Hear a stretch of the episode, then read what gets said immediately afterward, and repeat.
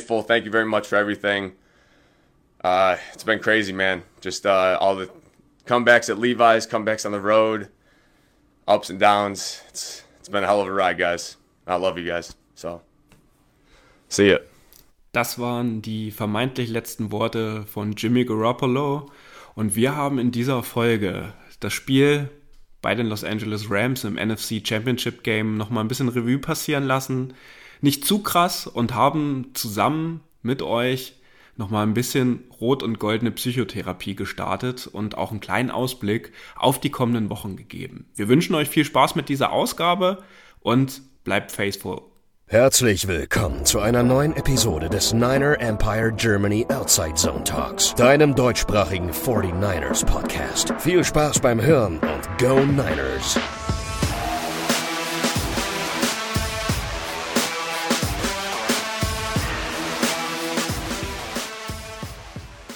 Saison ist zu Ende und wir haben Redebedarf. Wir brauchten einfach mal auch ein paar Tage, um die schmerzhafte Nacht von Sonntag zu verarbeiten.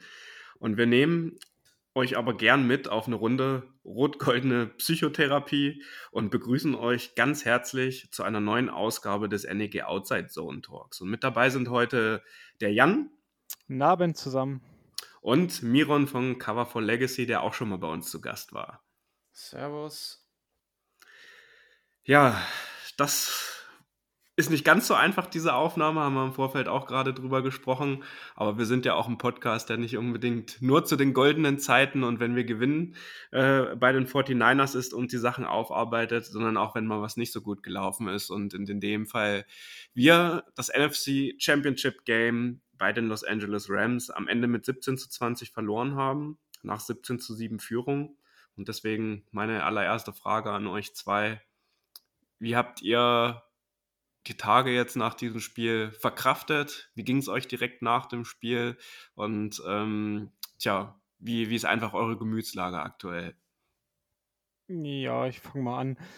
Ja, die ersten Tage, gerade der Montag, war natürlich sehr, sehr schwierig. Erstmal war die Nacht äh, bekanntermaßen sehr, sehr kurz. Und je nachdem, ähm, ob man arbeiten musste oder halt nicht, ähm, ja, war alles ja nicht ganz so einfach man war mal wieder nah dran und ähm, stand ja kurz davor, die Rams erneut zu schlagen. Am Ende hat es ja bekanntermaßen leider nicht gereicht. Und ähm, ja, es ist ein bisschen schwierig, jetzt hier auch ähm, gerade die richtigen Worte zu finden. Ähm, wir versuchen, denke ich mal, jetzt gleich gemeinsam das ein bisschen zu analysieren. Ähm, aber ähm, ja, so langsam sollte der Blick auch wieder nach vorne gehen. Ja, bei mir war es ähnlich. Die Nacht war noch kürzer, als sie hätte werden können, weil ich aber nicht einschlafen konnte. Das Spiel saß mir, sitzt immer noch tief in den Knochen und der Montag war zum Vergessen. Die Freundin hat sich auch beschwert, ey, komm mal ein bisschen aus dem Pushen. Ich kann dich verstehen, aber die Welt geht nicht unter. Ja, als 49ers-Fan ist sie dann tatsächlich doch schon zusammengebrochen. Aber jetzt mittlerweile, vor allem jetzt nach gestern, wo die Konferenzen stattgefunden haben mit den Spielern, Trainern, muss man so langsam nach vorne blicken und jetzt tatsächlich in den Off-Season-Modus gehen und sich einfach mit all dem, was jetzt auf uns zukommt, auch ja, das einfach mitnehmen. Kommen ja auch einige positive Sachen mit dem Draft. Also einfach mal nach vorne blicken, auch wenn es sehr, sehr schmerzhaft war und ich froh bin, wenn das Super Bowl hinter uns liegt. Ja, dann lasst uns doch mal nüchtern äh, auf, die, auf das Spiel vielleicht schauen. Die Rams Offense haben wir immerhin nur bei 20 Punkten gelassen und es gibt ja nicht wenige, die im Vorfeld gesagt haben, ähm, wenn das ungefähr bei dem Dreh ist, dann haben wir eine absolute Chance, dieses Spiel am Ende auch äh, zu gewinnen. Und ähm, wir haben aber nicht nur irgendwie in der äh, Offense oder in unserer Defense dann Fehler gemacht, sondern vor allen Dingen auch in unserer Offense. Und ähm, man muss am Ende sagen, die Rams hatten am Ende auch 26 mehr Plays. Die hatten mehr Time of Possession, die haben die Uhr kontrolliert. Also genau diese Dinge, die eigentlich äh, zumindest bei den vorherigen Spielen immer unter unserer Kontrolle war. Wir hatten am Ende in unserem Laufspiel, was uns ja doch immer ausgezeichnet hat, und wenn wir unter 100 Yards gelaufen sind, sahen die Spiele auch immer viel, viel schlechter aus, als wenn wir über 100 Yards gelaufen sind. Am Ende 20 Carries für 50 Yards Ähm, da muss man auch einfach mal der Rams Defense und dem Defensive Coordinator der Rams ein Lob leider aussprechen, dass die schon ziemlich gut prepared und einen sehr, sehr guten Defensive Gameplan halt auch einfach hatten. Die O-Line auch 15 Pressures allowed. Trent Williams mit seinem Ankle Sprain äh, sicherlich äh, auch der Haupt äh, oder das Hauptding äh, bei ihm gewesen. Auch fünf Pressures äh, erlaubt, hat er sonst in der Saison auch nicht gehabt. Tomlinson auch wieder vier. Wenn wir uns die Third Downs angucken, wir haben gerade mal drei von neun verwandelt. Auch äh, das ist ein sehr, sehr wichtiger Punkt, weil das haben die Rams um einiges besser gemacht. Am Ende waren es sogar elf von 18 Third Down Conversions, die sie gemacht haben. Das sind 64 Prozent. Und ähm, ja, und als so ein bisschen sinnbildliches Play ist für mich auch so ein bisschen äh, natürlich neben der nicht gefangenen Interception von Tat gewesen, ähm, wie es so äh, rund zwölf Minuten vor Ende des Spiels ausgesehen hat. Da hatten wir noch eine Führung von mit 17 zu 14 haben äh, sozusagen äh, Second and One, weil äh, Mitchell ähm, für neun Yards gelaufen ist, sind in Rams Territory gewesen an der 45-Yard-Line. Dann äh, bekommt Mitchell wieder den Ball, haben einen Loss von einem Yard gehabt, dann stehst du bei äh, Dritter und Zwei und dann äh, wollte Shanahan die Trickkiste auspacken, Trent Williams wieder auf Tight End packen, äh, dass er quasi nach rechts zum Runblock ansetzt, so wie er das im Spiel gegen die Packers auch gemacht hat. Diesmal ging der Lauf dann aber nicht nach rechts, sondern mit Juszczyk äh, quasi durch die Mitte links hat trotzdem nicht funktioniert und am Ende waren wir bei 4 und 2 und haben den Ball wieder weggepantet. Und das war so eine Schlüsselszene für mich, die auf jeden Fall hängen geblieben ist, weil bis zu dieser 45-Yard-Line hat es gepasst. Es war ein, ein, guter Pass durch die Mitte auf Debo dabei, das Laufspiel hat funktioniert und dann bist du eigentlich bei 2001 mit unserem Runplay, was wir oder Run Game, was wir über die ganze Saison haben und schaffen es nicht innerhalb von äh, zwei Downs noch äh, dieses eine Jahr zu packen, sondern verlieren am Ende sogar noch die Yards, sodass wir panten müssen. Und Kai Shanahan ist in dieser Situation auch nicht äh, für den vierten Versuch gegangen. Was ist bei euch in Erinnerung geblieben und äh, was, äh, was sagt ihr zu dem, was ich hier gerade nüchtern sozusagen an den, an den Stats mit auf den Tisch gebracht habe? Ja, das waren wahrscheinlich die beiden Schlüsselmomente sehe ich ähnlich. Natürlich, ähm, wenn man jetzt so auch durch die Nachrichtenwelt der NFL guckt, ähm, bleibt überall die Interception von Tat oder die nicht, die Nicht-Interception von Tat halt kleben. Ähm, das ist schon ziemlich bitter gewesen, fast ohne Bedrängnis den Ball ja, zu fangen, fallen zu lassen. Dann hat er fast wieder die Hände dran, aber irgendwie kriegt es beim, ja gut, war auch ein bisschen eine Rückwärtsbewegung kann alles passieren. Aber was du auch gerade sagtest, da, ähm, dass wir es nicht schaffen, den einen Yard da, ja, ja, diese eine verdammte Yard da irgendwie zu, zu, zu erreichen, zu, zu schaffen. Weiß nicht, falsches Playdesign kann man jetzt diskutieren. Äh, kam jetzt auch nicht so überraschend, dass Juszczyk da in meinen Augen da den Ball kriegt und versucht durch die Mitte zu gehen. Das hat man natürlich ohne äh, die Motion von ähm, Trent Williams so auch schon ein paar Mal gesehen, diese Saison hat es selten funktioniert. So ist zumindest meine Wahrnehmung gewesen. Habt ihr denn, ja, wie wahrscheinlich ist das, dass du denn dass sowas ähnliches nochmal probierst, dass es denn funktioniert? Der Punt an der Stelle war vielleicht die richtige Entscheidung. Man weiß nicht, was passiert wird. Vielleicht hätte man es doch irgendwie geschafft. Vielleicht auch nicht. Den kriegen die Rams da den Ball. Ja, kann man jetzt rum spekulieren, wie man möchte. Aber ähm, ja, am Ende sind wir ja selbst schuld irgendwie auch. Im vierten Quarter ging ja offensiv gar nichts mehr. Wir hatten ähm, Punt, Punt und am Ende die Interception von Jimmy, was natürlich auch nicht Jimmy schuld war. Der Druck war brutal von, von äh, Donald zum Beispiel. Ähm, und ähm, ja, von der ganzen in der Rams, die echt ey, genau wusste, um was es jetzt geht. Ähm, Jimmy versucht auch im Fallen den Sack noch äh, zu verhindern, den Ball irgendwie äh, zu Hasty, Hasty genau äh, zu geben, der ja sinnbildlich äh, genau durch die, durch die Hände gleitet und zu dem Defender der Rams, der nur noch Danke sagen muss und das Spiel ist vorbei. Ähm, ja, man muss ehrlich sagen, am Ende hat es dann so leider auch nicht gereicht. Ja, das ist auf jeden Fall sehr schmerzhaft, jetzt nochmal eure Meinungen zu hören, weil ich kann auch nicht so viel Neues dazu sagen, weil mehr erfinden kann ich auch nicht. Also für mich ist wirklich sinnbildlich diese Interception und ah, man, ich möchte natürlich nicht äh, Tat an den Pranger stellen, aber das ist natürlich schon ein Ding, was du fangen musst und auch in dieser Situation vor allen Dingen. Ich habe es mir fast schon als eine Art Folter am Montag direkt so oft angeschaut, dieses Play. Und das hat einfach, ich kann es nicht begreifen, weil er hat ihn und dann lässt er ihn fallen und bleibt auf dem Boden liegen. Und genau nach dieser Aktion dreht sich dieses ganze Spiel. Unsere 10-Punkte-Führung schmilzt dahin.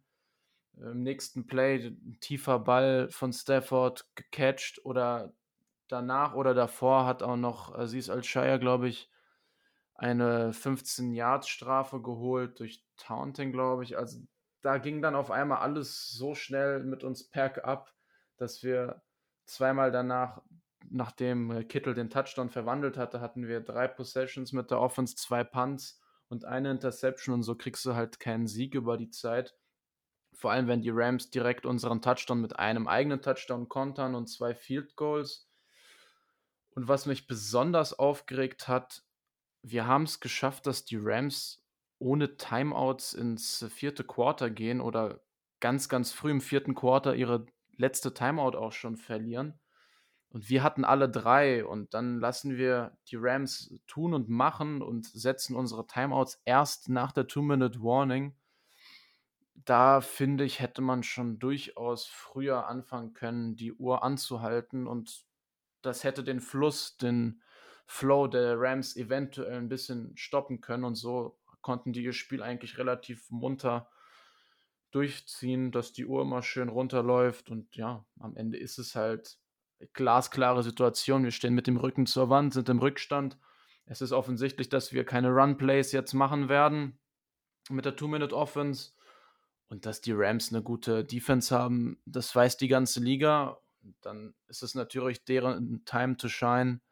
Und dann haben sie halt Jimmy dahin bekommen, dass er den Wurf ja noch glücklicherweise rausbekommt und unglücklicherweise prallt der dann zur Interception ab und das Spiel ist gegessen. Also da waren viele Momente, die fragwürdig waren, aber im Endeffekt, ja, es ist, it is what it is. Leider.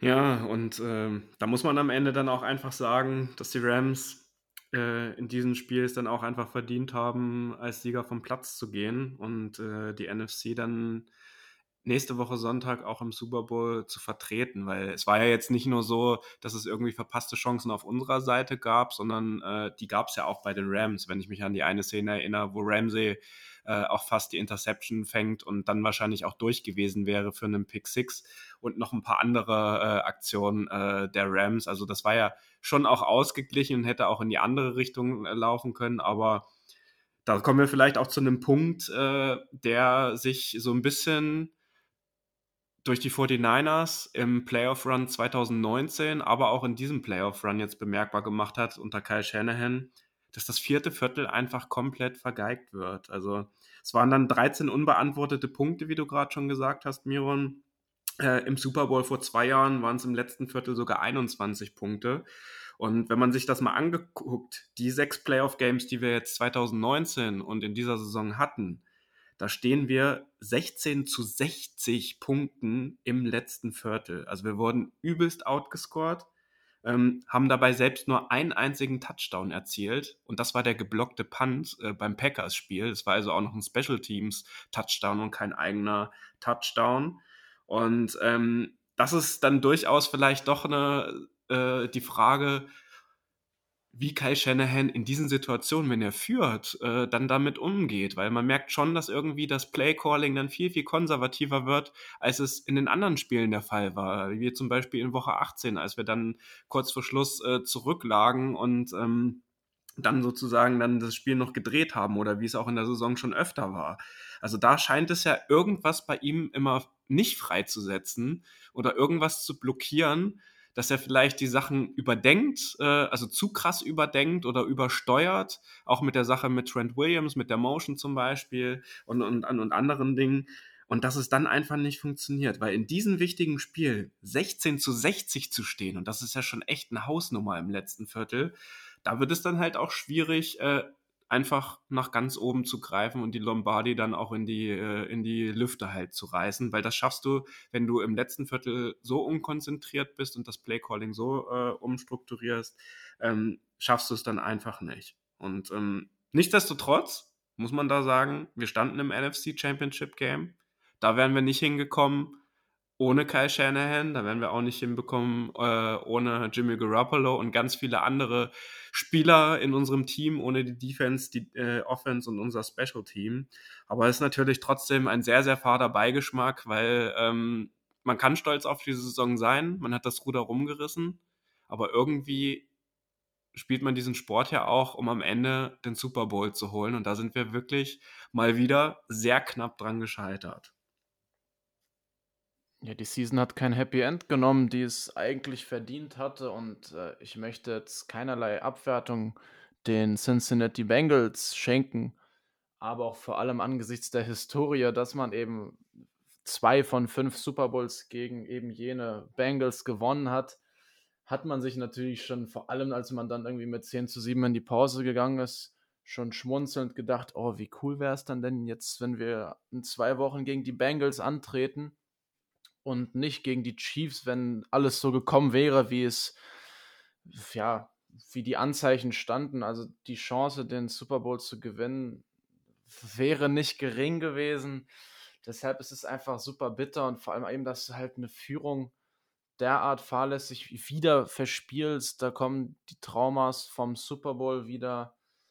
Äh, ja, das ist also man kann natürlich super stolz sein und ich bin auch super stolz auf das, was dieses Team geleistet hat, nachdem man früh in der Saison, der mit vier Niederlagen so doll eingeknickt war und man wusste nicht, wohin mit sich und dann hat man so, ja, toll die Biege bekommen und ich weiß nicht, also man ist sehr zufrieden mit der Saison, aber gleichzeitig ist man, kann man es irgendwo auch nicht sein, weil da noch so viel Potenzial gewesen ist.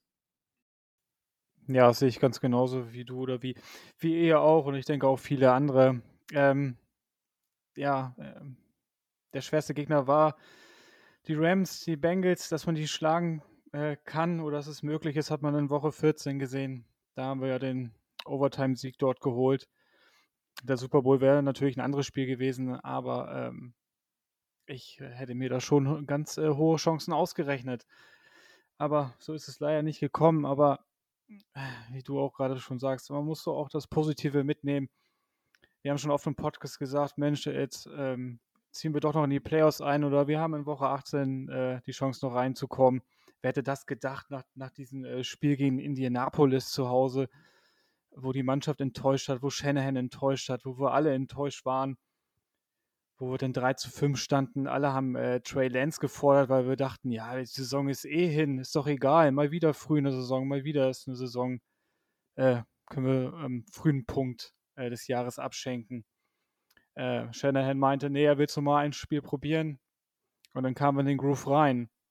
Es gab noch ein Spiel in Seattle, äh, wo die Mannschaft enttäuscht hat, aber sonst ähm, gab es noch ein, zwei Niederlagen, die aber sehr eng waren, wenn man das äh, Tennessee-Spiel zum Beispiel nimmt aber es gab auch gute Ereignisse, gute Siege. Lance hat nochmal einen Start bekommen gegen die Texans. Das wurde gewonnen und ähm, am Ende ist man in die Playoffs noch reingerutscht. Hatte sogar einen kleinen Run gestartet, war einen richtigen Groove drin. Ähm, man kann trotzdem stolz auf die Jungs sein, äh, was für einen Charakter die gezeigt haben. Und ähm, dass sie sich auch von, von diesen herben Rückschlägen und der sehr hohen Erwartungshaltung, die wir alle an dieses Team hatten am Anfang der Saison, wir haben schon Vergleiche genommen, dass das Team höchstwahrscheinlich besser ist als das 2019er Team. Lässt sich jetzt natürlich drüber streiten. Aber ähm, ja, klar, wir sind alle noch enttäuscht. Ich auch, ziemlich dolle sogar noch. Und den Super Bowl wird man wahrscheinlich ein bisschen anders sehen, als äh, hätte man die Playoffs nicht erreicht.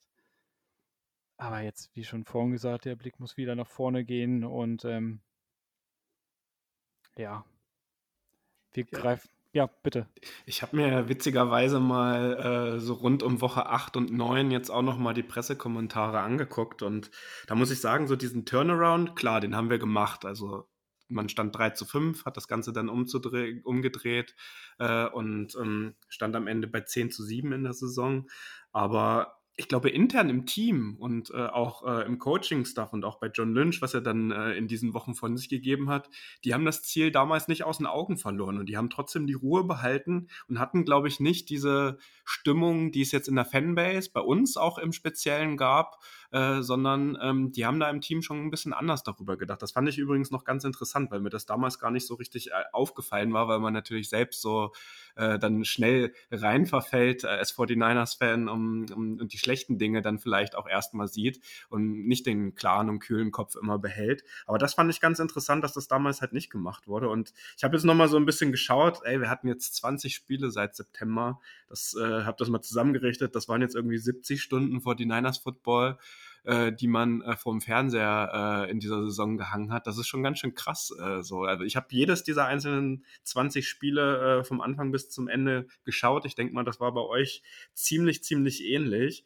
Und ähm, mir bleiben trotzdem aber diese letzten drei Siege schon, werden mir wahrscheinlich sehr, sehr lange auch in Erinnerung bleiben, weil einfach mal drei Road Wins ähm, bei den Rams, Cowboys und Packers hinzubekommen in dieser Situation, ähm, das hat mir schon ganz schön viel gegeben. Und ich denke, so geht es auch ganz vielen Hörerinnen und Hörern von uns. Gerade das Spiel in Week 18 bei den Rams, auch wenn es der gleiche Gegner wie jetzt am Sonntag war, das war schon phänomenal und das wird mir wahrscheinlich auch immer in Erinnerung bleiben. Und mir wird vor allen Dingen auch in Erinnerung bleiben, ich habe mein erstes Heimspiel im Levi Stadium diese Saison gesehen bei den Falcons. Ähm, äh, vor Weihnachten war das noch.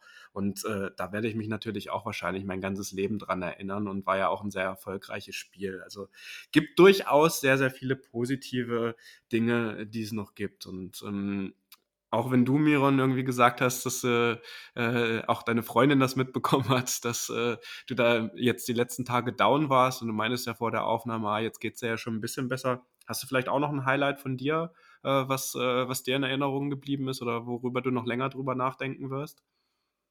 Also ich habe ähnlich wie du auch jede Sekunde dieser Saison aufgesaugt und also auf der Negativseite hat sich tatsächlich die nicht weihnachtliche Bescherung, also die Niederlage bei den Titans eingebrandmarkt, weil ich da komplett krank nachts aufgewacht bin und also nicht aufgewacht bin, ich habe ja gezielt das Spiel geschaut, aber dass ich komplett krank dieses Spiel verfolgt habe und alles sah so gut aus und dann verlieren wir so denkbar knapp. Und das ist auf jeden Fall sehr, sehr fest verankert in der Saison, aber natürlich auch positiv eben der Sieg gegen die Rams in der letzten Woche nach Overtime, dass man da gar nicht mehr still sitzen konnte, das gesamte vierte Quarter gefühlt und dann die Overtime erst recht nicht, dass es dann noch so dramatisch mit einer Interception in die Playoffs geht, war natürlich phänomenal. Aber auch der Saisonstart gegen die Lions war famos, dass man da 40 Punkte, 41 Punkte insgesamt aufs Board bringt, aber sich da auch das schon gezeigt hatte, dadurch, dass wir die zweite Halbzeit mit 10 zu 23 an die Lions verloren hatten und wir in dieser Saison oftmals die zweite Halbzeit eben abgegeben haben, insgesamt sogar neunmal in dieser Saison mit der Postseason. Das habe ich extra vor der Aufnahme nochmal nachgeschaut, wie wir da im Halbzeitverhältnis waren. Also wir haben neunmal die zweite Halbzeit dieses Jahr verloren und dreimal haben wir letztlich gewonnen, die Partie, aber auch sechsmal eben nicht. Und sonst die Pack, also wir hatten tatsächlich einfach einige Niederlagen, die super, super bitter waren, auch die Packers-Pleite.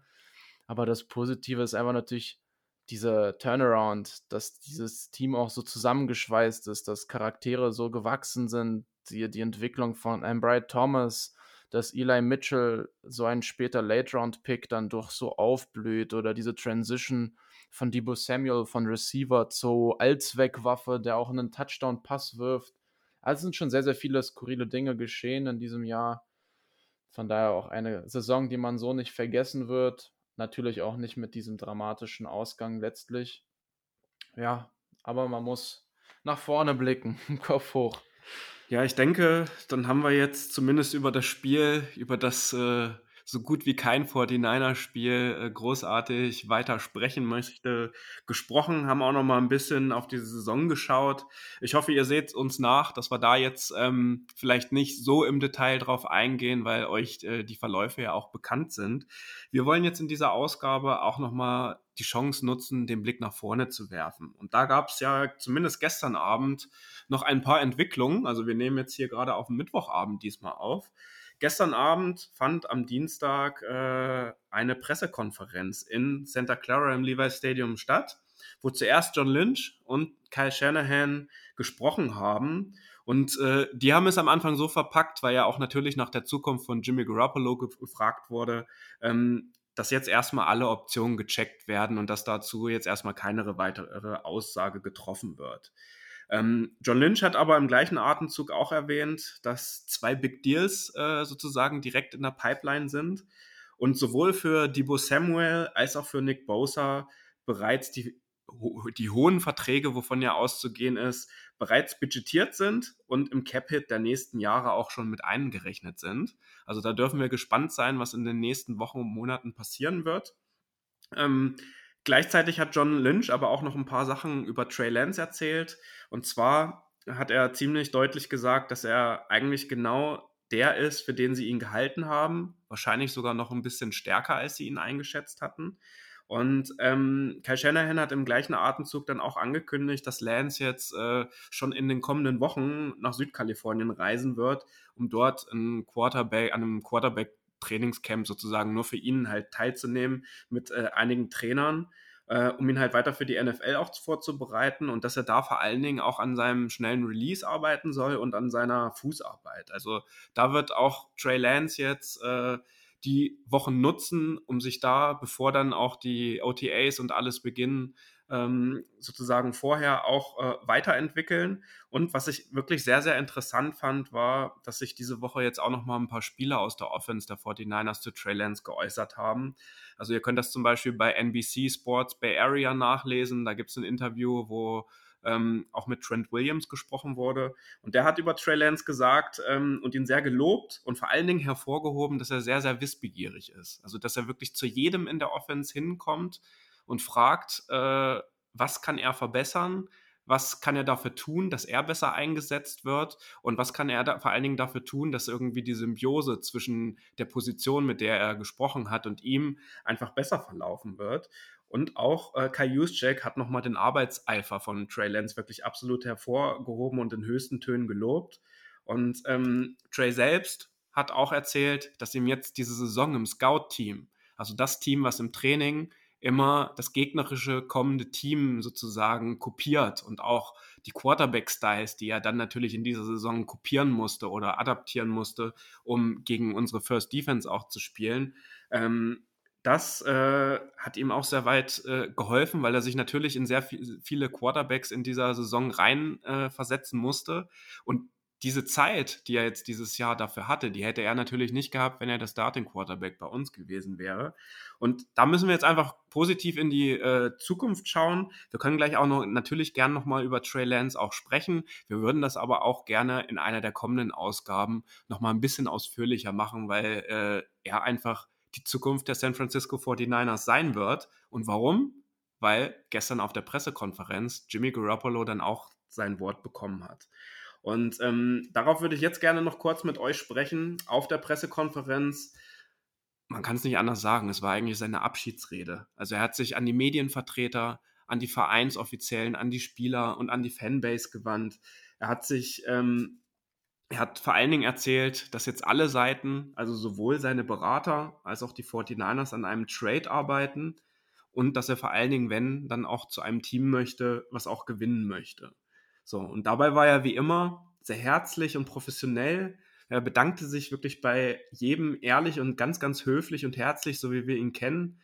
Und irgendwie, also vielleicht äh, äh habe ich das jetzt nur so wahrgenommen, aber, aber man könnte ja gleich nochmal sagen, ob ihr das auch so wahrgenommen habt. Ich hatte so ein bisschen das Gefühl, dass er schon sehr bewegt war und äh, man ihm irgendwie so angemerkt hat, dass er auch wirklich gerne bei den 49ers geblieben wäre oder bleiben wollen würde.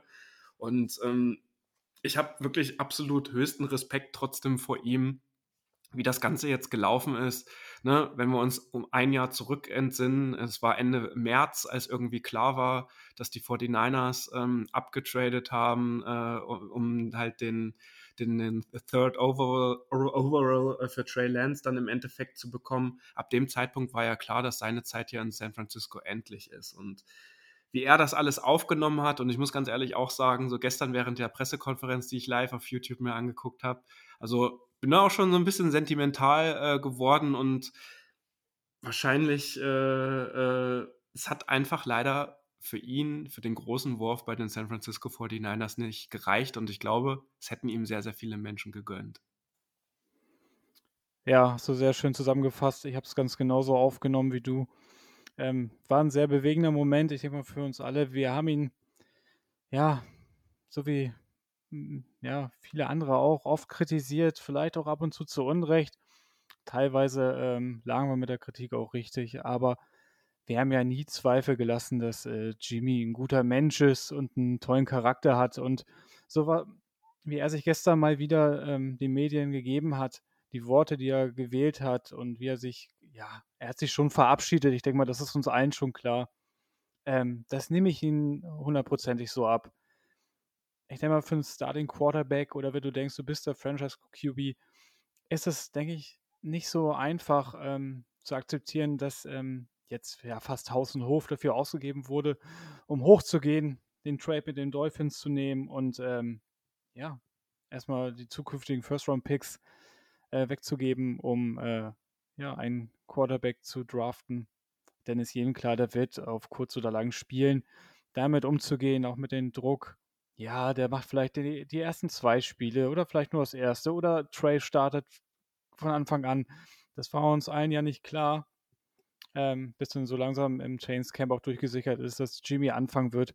Aber ich zum Beispiel habe auch mitgerechnet, dass ja allerspätestens nach dem, wie bereits vorhin angesprochenen Colts-Spiel, jetzt der, äh, der Move kommt und Trey die Saison bekommt. Aber so war es ja nicht. Und ähm, ja, also man kann von Jimmy nur den Hut ziehen, charakterlich äh, sowie menschlich insgesamt. Ähm, toller Typ. Wir wünschen, denke ich mal, alle, dass das Gute, äh, dass er noch ein paar ähm, gute Jahre in der NFL hat. Und ähm, ja, er wird sich jetzt, denke ich mal, ich glaube, wenn ich es richtig gelesen habe, ähm, sich operieren lassen. Hat er so eine Recovery-Zeit von vier bis sechs Wochen, aber ich denke mal, das ähm, ja, lässt sich schmerzen. Der Trade wird kommen. Er wird sich mit äh, John Lynch zusammensetzen. Die wollen gemeinsam an eine Lösung arbeiten. Das glaube ich den beiden auch. Und ähm, ja, wir können uns alle nur bedanken für ihn. Es hat, wie du David richtig sagst, nicht für den ganz großen Wurf gereicht. Aber da war auch äh, Jimmy auch nicht alleine dran schuld. Ja, ich habe auch gestern wurde ein bisschen sentimental, weil er ist einfach ein toller, feiner Kerl, der das Herz auf dem rechten Fleck hat und sich immer für das Team aufgeopfert hat und er hat nicht ohne Grund so ein unglaublich hohes Standing innerhalb der Spieler, innerhalb der Coaches und ich meine auch eigentlich der Fanbase. Ja, er hatte leider hier und da halt während seiner Laufbahn den ein oder anderen Wurf, der zu kurz, zu hoch oder zu lang war, der halt eben nicht in die Hände unserer Receiver oder Titans gelandet ist. Aber nichtsdestotrotz, er hat immer sein Bestes gegeben, ist leider auch nicht verletzungsfrei geblieben. Das wird wahrscheinlich ihm auch viel ja, zu Schaden gebracht haben, dass seine Karriere hier eventuell nicht noch länger geht, weil er hat 2019, 16 von 16 Spielen auch gespielt, hat, meine ich, eins nur verlassen, äh, verpasst gehabt. Diese Season hat er zwei Spiele, glaube ich, verpasst. Also es ging, aber er hat halt leider keine Back-to-Back-Seasons, wo er einfach kerngesund ist. Und ich wünsche ihm fürs zukünftige, dass er heile bleibt, dass er in ein Umfeld kommt, welches ihm liegt, wo die Leute wissen, was sie an ihm haben. Die Fanbase der 49ers ist gerne mal toxisch gewesen als es mal nicht so rund lief oder als er nicht so performt hatte, wie man es sich gewünscht hatte. Er ist jetzt 30, der hat noch ein paar Jahre vor sich und ähm, es gibt einige Teams, die derzeit auf Quarterback-Suche sein sollten. Und auch ja, sein Preis ist sehr happig für die kommende Season. Aber ich denke, dadurch, dass er sowieso nur noch ein Jahr Vertrag hat, sollten es die Teams, die halt ein Quarterback, ja, Bredouille sind, das wahrnehmen, weil in ihm wissen sie, was sie haben und ich glaube, er ist eine weniger große Wildcard wie manch anderer, der eventuell auf dem Free Agent Markt ist. Ja, und er hat ja auch gesagt, dass er zu einem Team gehen will, welches gewinnen will.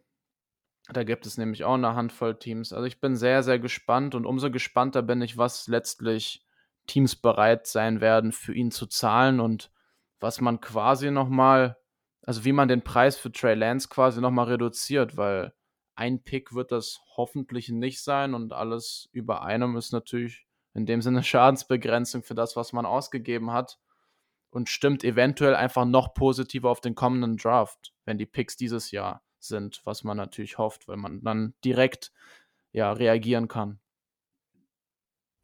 Ja, wobei die Frage ist, ob wirklich ein Team bereit sein wird, auch einen First-Round-Pick für ihn auszugeben. Also die Meinung zumindest, äh, den, genau die Meinung, die ja auch jetzt so in der Bay Area rund um die äh, dort covernden Journalisten und Journalistinnen ist, dass es irgendwie ein Second- und ein Third-Round-Pick wird oder ein Second- und ein, ein Viert-Runden-Pick oder so. Ich glaube, das wäre aber auch großartig. Also ja, da, also da würde ich auch nicht Nein sagen. Würde ich auch sofort also ich, nehmen, also kein ich, Problem. Also Erstrunden-Pick ist, glaube ich, da sind wir alle realistisch genug. Das wird keiner zahlen bei diesem Vertrag und bei dem, was er halt letztlich hinsichtlich seiner Verletzungshistorie geleistet hat und allgemein, was er auf den Platz bringt. Das ist, müssen wir realistisch sein und so sehr wir ihn lieben und auch mögen, das ist er nicht wert. Aber wenn ein Team sagt, Second-Round-Pick mit Handkurs, wenn es irgendwie ein Dritt- und Viertrunden-Pick oder noch, also wenn es einfach ein Bündel an Kapital ist, alles einnehmen. Halt nur, wenn es so ein Teddy Bridgewater-Trade sein wird, wie in dieser Offseason,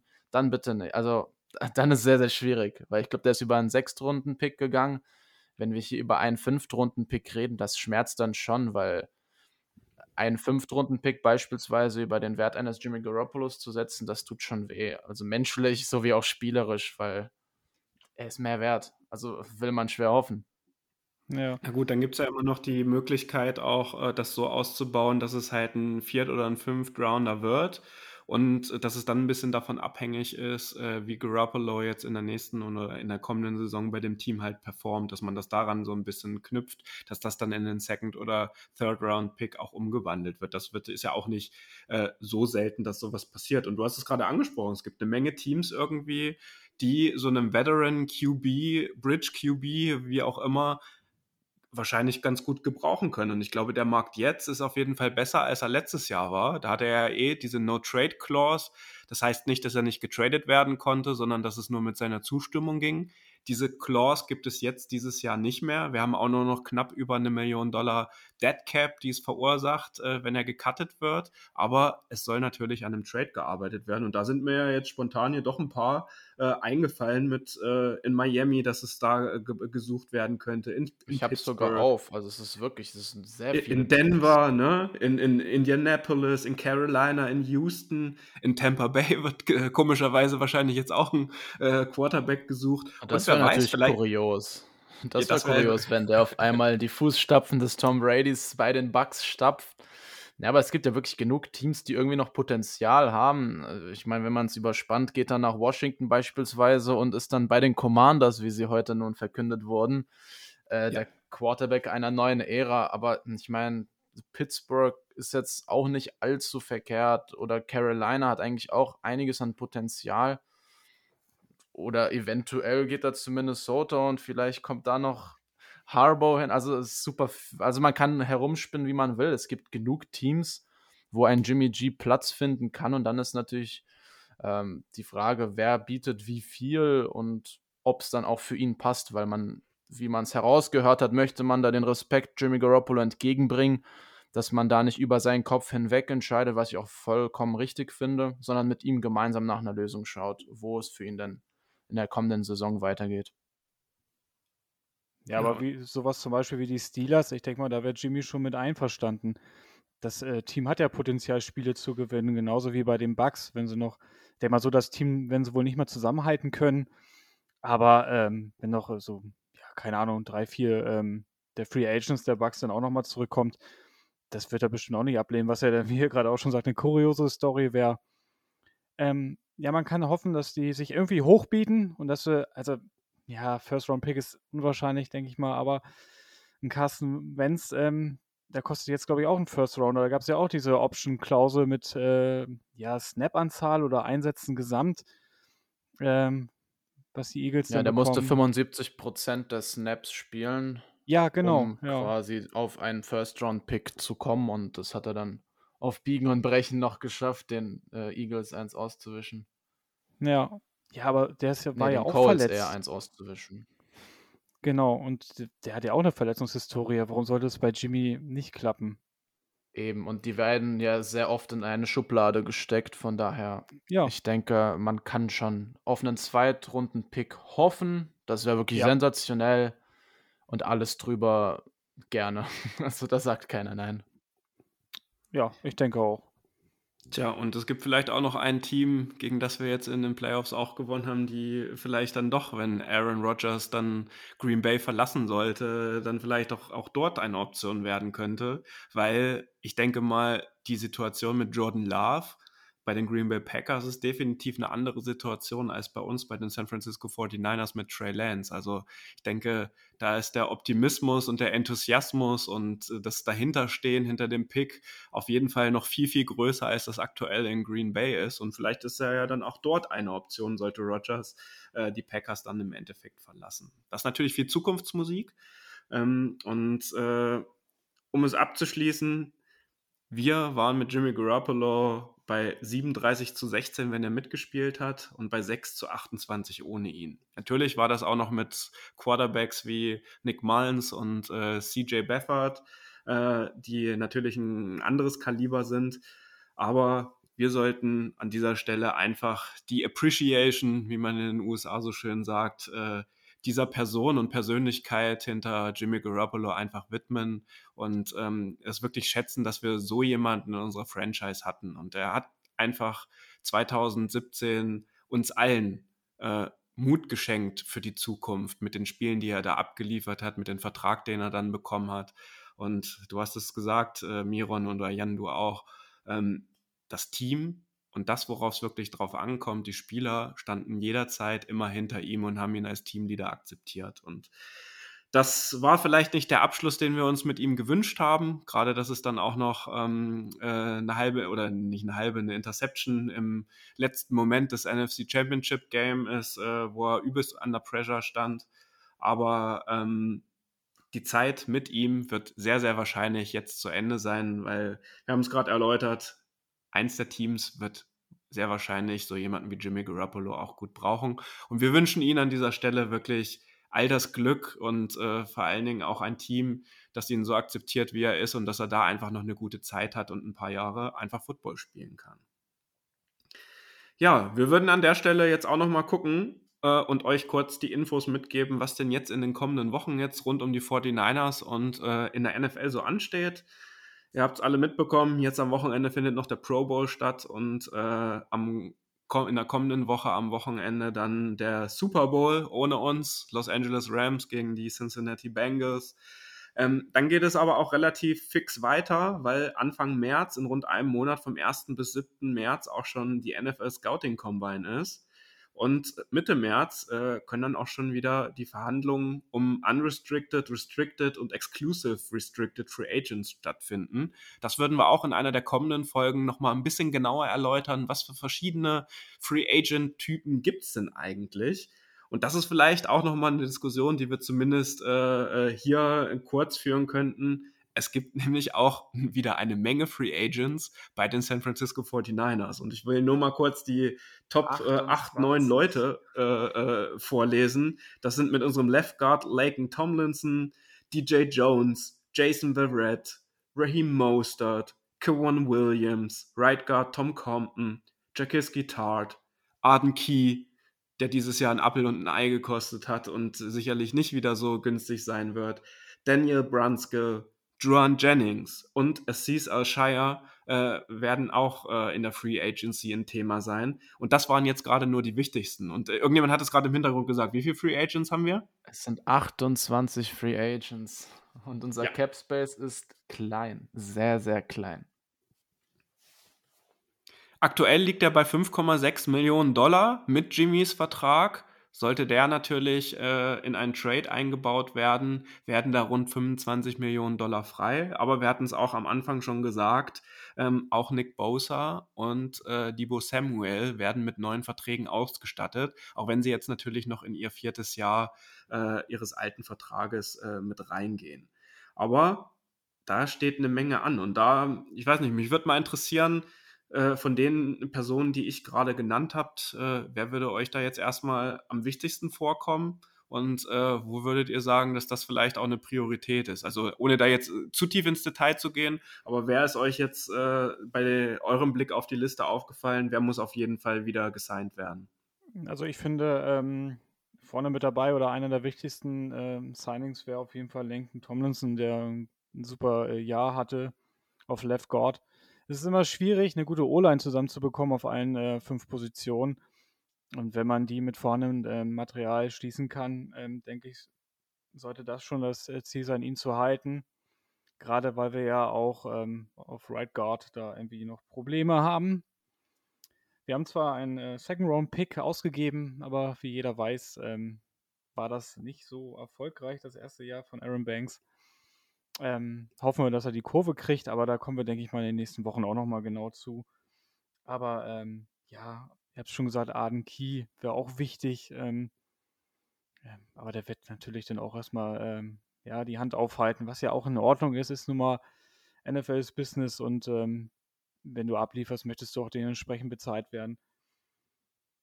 Ja, es wird auf jeden Fall eine sehr interessante Offseason. Ja, super schwierig. Ich gucke durch die Liste und da sind echt Spieler dabei, von denen möchte man sich nicht trennen, aber man weiß eigentlich, dass auf jeden Fall die Band nicht komplett bleiben wird. Ich meine, also vor allem die Leistung der D-Line war ja wieder mal so gut und Jordan Willis, Arden Key sind drauf, DJ Jones, das sind schon drei Spieler und die kosten schon einiges. Aber am liebsten würde man alle drei wieder behalten. Und dann hat man halt die Rückkehrer von schweren Verletzungen in Raheem Mostert und Jason Verrett, die halt eben auch beide nicht die jüngsten sind. Jason Verrett wird dieses Jahr 31 und Mostert knackt die 30. Und beide hatten halt schon auch sehr, sehr große verletzten Akten. Und deshalb ich habe beide super gerne und Mozart ist auch durch sein Tempo halt unheimlich einzigartig. Aber willst du da das Risiko wieder gehen? Willst du denen wieder einen ordentlichen Vertrag anbieten und anderen Spielern quasi eine Gelegenheit ja, abnehmen, sich zu beweisen, sich zu zeigen, um dann eben das erhöhte Risiko bei diesen beiden Spielern zu gehen, dass sie sich wieder verletzen oder dass sie zumindest Teile der Saison verpassen? Ich hoffe, dass die Niners aus diesen Fehlern lernen. Aber wir haben auch eine Franchise, äh, die, meine ich, super doll an einzelnen Charakteren hängt. Und ich kann es mir halt super gut vorstellen, dass die die beiden nochmal ja, resignen werden, weil sie eben verletzt waren und man sie nochmal aufs Feld bringen will. Aber ich weiß halt nicht, ob es aus Football-Sicht das Sinnvollste ist. Und ansonsten, wenn ich auf die Liste gucke, halt auch einige Spieler, die dieses Jahr sehr günstig waren. Ich meine, Joan Jennings, Aziz Al-Shire, die wurden auch schon genannt. Das sind klasse Spieler, die sich super entwickelt haben und die nächsten Schritte in ihrer Karriere gegangen sind. Die möchte man halten. Die werden vermutlich auch nicht super teure Sprünge machen, wobei man bei Al-Shire nicht so ganz weiß, in welche Richtung das geht, weil der hat ja schon sehr, sehr überzeugt gehabt. Also sind schon sehr, sehr viele Namen, wo man sich wirklich den Kopf zermürben muss, wen man behalten will wen man behalten kann und wen man behalten sollte. Das sind, denke ich mal, so die drei Kernfragen, die sich John Lynch und Shanahan in den nächsten Wochen, in den nächsten wenigen Wochen stellen werden. Ja, ich will noch mal kurz aufgreifen zu der ähm, Mostert und Verrett-Thematik. Ist natürlich schwierig und ich bin auch stolz, dass wir ähm, da Management haben oder eine Franchise sind, die viel auf Charaktere setzt und auch auf Zusammenhalt. Auf der anderen Seite hast du dieses äh, knallharte Business, ne? NFL, not for long. Ähm, man hat denen jetzt schon Verträge gegeben. Man hat Verrett ähm, ja, vom Kreuzbandriss zurückgeholt. War zwei Jahre bei uns. Da hat er sich ja leider gleich in der ersten Woche auch wieder das Kreuzband gerissen. Ah, es ist ultra schwer, aber manchmal musst du, auch wenn es jetzt echt doof klingt, auch einfach eine Business-Entscheidung treffen und sagen, ey, wir gehen jetzt nochmal einen anderen Weg, ne? Äh, ist ja auch bekannt, dass wir ähm, ja nicht so viel Cap Space haben, selbst wenn, wenn Jimmy aller Voraussicht nach nicht mal Teil des Teams ist im Sommer. Äh, trotzdem mit den ganzen Vertragsverlängerungen ähm, bleibt am Ende auch nicht mehr viel übrig. Da musst du echt Abstriche machen. Und ähm, ja, das Risiko bei Barrett und auch bei Mostert ist halt, wie ihr beide auch richtig sagt, ähm, ist halt vorhanden und da, ja, ist auch ein bisschen, ja, schwer jetzt irgendwie in Worte genau zu fassen, aber es tut auch irgendwie als Fan auch weh, dann einfach zu sagen, hey, es es reicht dann auch einfach nicht mehr. Naja, ich finde es immer noch eine Frage des Preises auch, ganz ehrlich. Ähm, also wenn ich mir jetzt hier Raheem Mostert mir angucke, ähm, der war, glaube ich, bei 2,8, 2,9 Millionen in diesem Jahr. Wenn der vielleicht unter 2 geht und man darf jetzt bei der ganzen Geschichte rund um die Free Agency auch nicht vergessen die Rolle von Perek äh, Marafi, unserem Vertragsguru, äh, nenne ich ihn mal so. Der wird ja jetzt auch wieder alle Hände voll zu tun haben und auch letztes Jahr standen wir irgendwie da und hatten nur 7, 8 Millionen Dollar Cap Space zur Verfügung und es wurden trotzdem über 20 Spieler gesigned, weil Verträge neu strukturiert worden, weil sie backloaded sind, weil natürlich auch irgendwie mit dem Salary Cap ein bisschen gespielt wurde, äh, der jetzt wieder nach oben, äh, die genaue Summe wird ja noch bekannt gegeben, es soll ja äh, rund um die 209 Millionen Dollar sein. Ähm, das wird eine ganz große Rolle spielen, aber ich sage euch ganz ehrlich, das, da mache ich mir gar nicht so die richtig krassen Sorgen und äh, gehe eigentlich davon aus, dass wir wieder eine richtig, richtig geile Free Agency haben werden. Und das wollen wir uns ja auch in den kommenden Wochen ein bisschen genauer angucken. Und zu Raheem Mostert muss ich sagen, ich glaube schon, dass er wichtig sein könnte, weil du musst auch auf Dauer Divo Samuel ein bisschen entlasten. Also der kann nicht auf Dauer im Backfield stehen, äh, trotzdem als Right Receiver aufgelistet sein und die Bälle auch noch return. Auch dann sprechen wir über Verletzungen wieder bei Debo Samuel, der die ganze Saison bis auf ein paar ganz kleine Kleinigkeiten halt super überstanden hat. Er war ja auch in den ersten zwei Saisons eine Person, die immer mal wieder ausgefallen ist. Und gerade wenn wir uns diese Outside Runs mal angucken, da fehlt es gerade, die hat nur Debo Samuel, weil er den Speed hat übernommen. Mitchell ist auch nicht langsam, ähm, aber diese Outside Runs hat Debo Samuel in den letzten Wochen halt immer übernommen. Und da sollte vielleicht trotzdem ein Auge drauf geworfen werden, dass wir da jemanden im Backfield haben, der diese Outside Runs halt wirklich dann auch mit seinem Speed übernehmen kann. Ja, absolut richtig. Äh, stellt sich natürlich wieder die Frage, warum wir denn Trey Sermon draften, der irgendwie überhaupt keine Rolle gespielt hat. Gut, war auch ein bisschen verletzt, aber das tut dann auch wieder weh, dieser Pick, ne, im Nachhinein, äh, wenn man die ganze Saison sieht. Aber ich denke, da kommen wir in den nächsten Wochen auch noch mal genauer drauf zu sprechen. Ja, das wird eine spannende Diskussion. Äh, ist natürlich auch die Frage, warum so jemand halt in den letzten Wochen kaum bis gar nicht gespielt hat. Äh, das äh, kommt äh, sicherlich noch mit zum Tragen. Aber wir wollen vielleicht noch kurz mit abschließen hier, ähm, wie es noch weitergeht. Ähm, 16. März ist der offizielle Ligastart. Ähm, und ähm, am 18. April ist dann auch der Start für das Off-Season-Programm für alle Teams ohne neuen Head Coach. Also da geht es wieder los in der Facility. Ähm, die Teams, die dieses Jahr dann einen neuen Head Coach haben, äh, da gibt es ja dann doch auch einige nach dem Black Monday, ähm, die starten auch zwei Wochen vorher, weil die natürlich dann ein bisschen mehr Zeit bekommen, um sich ein bisschen zu adjusten und kennenzulernen. Am äh, 22. April ist dann schon die Deadline für die Restricted Free Agents. Also da ist dann auch Ende im Gelände in Sachen Free Agency und äh, da muss es dann quasi stehen. Und rund eine Woche später, vom 28. bis 30. April, findet dann auch schon wieder der nächste NFL-Draft in Las Vegas statt. Und ähm, da schauen wir mal, was da noch äh, auf uns zukommt. Auch das Thema Draft werden wir natürlich für euch dann ganz genau unter die Lupe nehmen, auch nochmal schauen, wo sind die Needs, vor allen Dingen nach der Free Agency. Das sollten wir jetzt erstmal ein bisschen auch abwarten. Und ähm, Football ist noch nicht zu Ende, der Super Bowl steht noch an. Und ähm, ich habe noch eine Sache, die mir wirklich auch am Herzen liegt und diese, die jetzt äh, vorgestern gerade bekannt geworden ist, weil wir das am Anfang gar nicht drüber gesprochen hatten, die Miko Ryans. Der hat sein zweites Interview bei den Minnesota Vikings abgesagt, weil er zum ersten Teil hat er auch ganz ehrlich gesagt mit seiner Familie jetzt gerade relativ glücklich in der Bay Area ist. Zum zweiten aber auch, weil er sagt, dass er noch weiter lernen möchte und zusammen mit Kyle Shanahan arbeiten möchte und auch weiter von ihm lernen möchte. Und das finde ich einen absolut genialen und geilen Zug, weil ähm, wenn ihr euch die Pressekonferenz gestern angehört habt, Kyle Shanahan hat ihn natürlich auch in höchsten Tönen gelobt und meinte, die Miko äh, wird irgendwann ein Headcoach sein, da habe ich überhaupt gar keine Sorge. Aber dass er diese Entscheidung jetzt in diesem Zustand auch trifft, finde ich absolut genial und zeugt auch so ein bisschen von dem Zusammenhalt bei den 49ers. Also da wirklich Chapeau und ähm, auch er wäre sicherlich da in der absolut engeren Auswahl bei den Minnesota Vikings gewesen und also kann das gar nicht anders sagen, als dass ich da meinen absolut größten Respekt davor habe, wie man in dieser Situation äh, sich genau für diese Sache entscheiden kann. Ja, absolut gehe ich genauso mit. Ähm, hat mich auch sehr gefreut, dass er wieder mit an Bord ist. Der hat auch eine wahnsinnige Entwicklung genommen. Ne? Am Anfang der Saison haben wir ihn auch so leicht kritisiert oder haben so gedacht, Mensch, Rookie DC in der Situation, aber was der für eine Entwicklung genommen hat, ist ja der absolute Wahnsinn. Äh, in den Stats haben wir wieder eine fast eine Top 5 Defense und ähm, auf Cornerback sah es dünn aus, trotzdem hat er es irgendwie in den Griff bekommen und ähm, das freut mich sehr, dass er wieder mit an Bord ist und zeigt auch, dass was man auch öfter so zwischen den Zeilen liest, dass so das, das äh, Front Office, die, alles so, was um die 49ers so rum ist, dass das einfach auch vom Menschlichen passt, dass man gerne zur Arbeit geht. Und ähm, ja, ich kann Shanahan da auch nur zustimmen. Ich gehe auch davon aus, dass über kurz oder lang die Mirko Ryans irgendwann auch ein Head-Coach-Posten wieder angeboten wird und den er dann auch annehmen wird.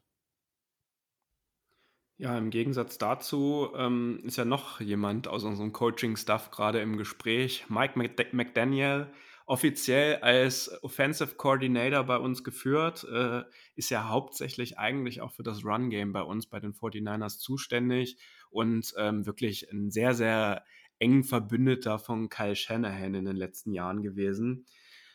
Da wird es jetzt in den kommenden zwei, drei Tagen höchstwahrscheinlich auch eine Entscheidung geben, weil er der Top-Kandidat bei den Miami Dolphins als neuer Head Coach ist. Also da bleibt es abzuwarten, was da passiert, aber da sieht es schon eher danach aus, dass er gehen wird. Er wurde ja auch letztes Jahr schon elevated äh, vom Run-Game Coordinator zum Offensive Coordinator. Das heißt, wir haben ja aktuell wirklich einen Offense und einen Defense Coordinator äh, und einen Head Coach. Das ist ja oft äh, zumindest äh, das zwei, der Head Coach und der Offense Coordinator oder umgekehrt äh, quasi dann äh, in Personalunion sind. Er wurde elevated, dass er natürlich dann auch irgendwie so ein bisschen äh, seine Reputation bekommt. Dieses Jahr wird es dann wahrscheinlich nicht mehr reichen, ihn zu halten. Aber auch das äh, zeugt ja einfach davon, was für eine unglaubliche Arbeit bei den 49ers, nicht nur bei, den, bei der Spielerentwicklung, sondern auch bei der Staffentwicklung halt gemacht wird. Und mir ist gerade noch ein sehr wichtiger Punkt eingefallen, als wir auch gerade so über Arden Key und so gesprochen haben, über die D-Line.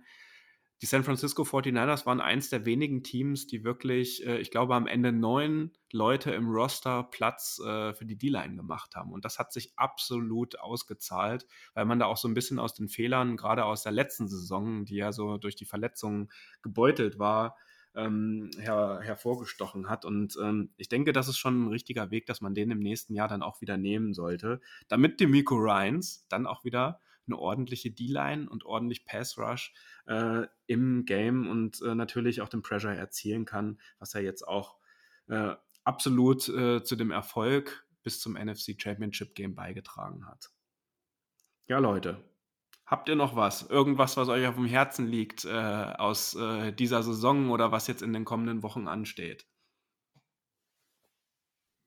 Seid gespannt auf Trey Lance, seid gespannt auf die Moves, die unser ja, Office in Form von Lynch, von unserem Vertragsguru und wie sie auch alle da drüben heißen, machen. Ich glaube, da kommt einiges auf uns zu.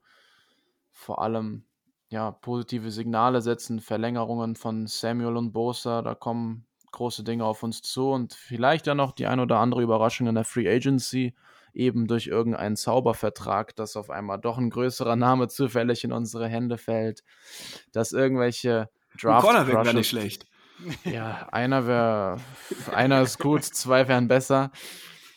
Nee, also ich hoffe auf jeden Fall, dass wir auch im Draft äh, gute Leute finden werden, die dann auch gewählt werden, weil mit diesem Draft bin ich letztlich, was zumindest die Runden nach Trey Lance angeht, teils zufrieden, teils wie viele andere sehr unzufrieden und ich hoffe einfach, dass wir einen Draft hinkriegen, der einfach in der Breite passt und stimmt und wo auch wirklich unsere Needs abgedeckt werden und dann freue ich mich unheimlich doll, wenn es dann wieder heißt 49ers Football.